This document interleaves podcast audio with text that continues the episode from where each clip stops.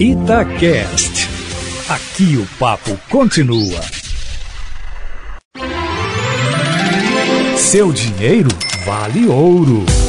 Matheus Machado, queria que você desse algumas dicas para as pessoas economizarem dinheiro no dia a dia. Tem alguma dica aí, Matheus? Bom dia para você.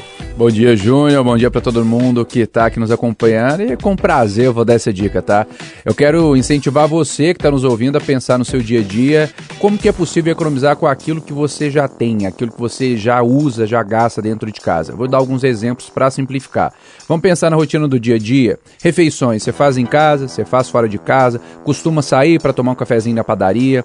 Calma, a minha intenção aqui não é falar para você cortar o cafezinho, mas é importante a gente pensar nesses hábitos. Por quê? Porque às vezes você está almoçando num lugar que é um pouco mais caro. Talvez você possa trocar de lugar. Não necessariamente falar, ah, não tenho como sair do meu trabalho e almoçar em casa, mas eu posso procurar um restaurante mais em conta, perto do meu trabalho. Ou da mesma forma, pensar na padaria. Se você tem um hábito de de manhã e à tarde na padaria tomar um cafezinho, de repente você escolhe, agora eu vou de manhã ou vou à tarde. Parece bobagem, mas se a gente economizar 5 reais por dia de uma coisinha ou outra que a gente começou a mexer, a gente já está falando mais ou menos de uns 100 reais por mês. Então, assim, a gente tem que pensar nesses detalhes. Outra coisa, lista de compra, Júnior. O pessoal não tem muito hábito de fazer lista de compra para ir ao supermercado. A gente fala, fala, fala, você vai no supermercado e você faz o quê? Você compra um tanto de coisa que não precisa. E pior ainda, quando vai ao supermercado com fome, aí ah. acabou, né?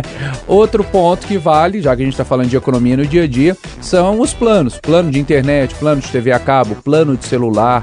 Dá uma olhada, liga na operadora, liga na concorrência, sabe? Procura comparar, liga na sua operadora e fala, ó, liguei para concorrência, eles cobram 50 reais mais barato. Dá uma negociada. Afinal de contas, né? A cobrança já tá vindo. Então, assim, o que eu quero dizer para as pessoas? Não fica com preguiça, corre atrás de olhar, tá? No meu Instagram, arroba Matheus Machado eu falo muito disso, dou essas dicas do dia a dia, mas o mais importante é isso mesmo: sair da zona de conforto, sabe? Deixar a preguiça de lado e começar a cuidar. Valeu, Matheus. Obrigado. Bom dia. Valeu, Júnior. Um abraço.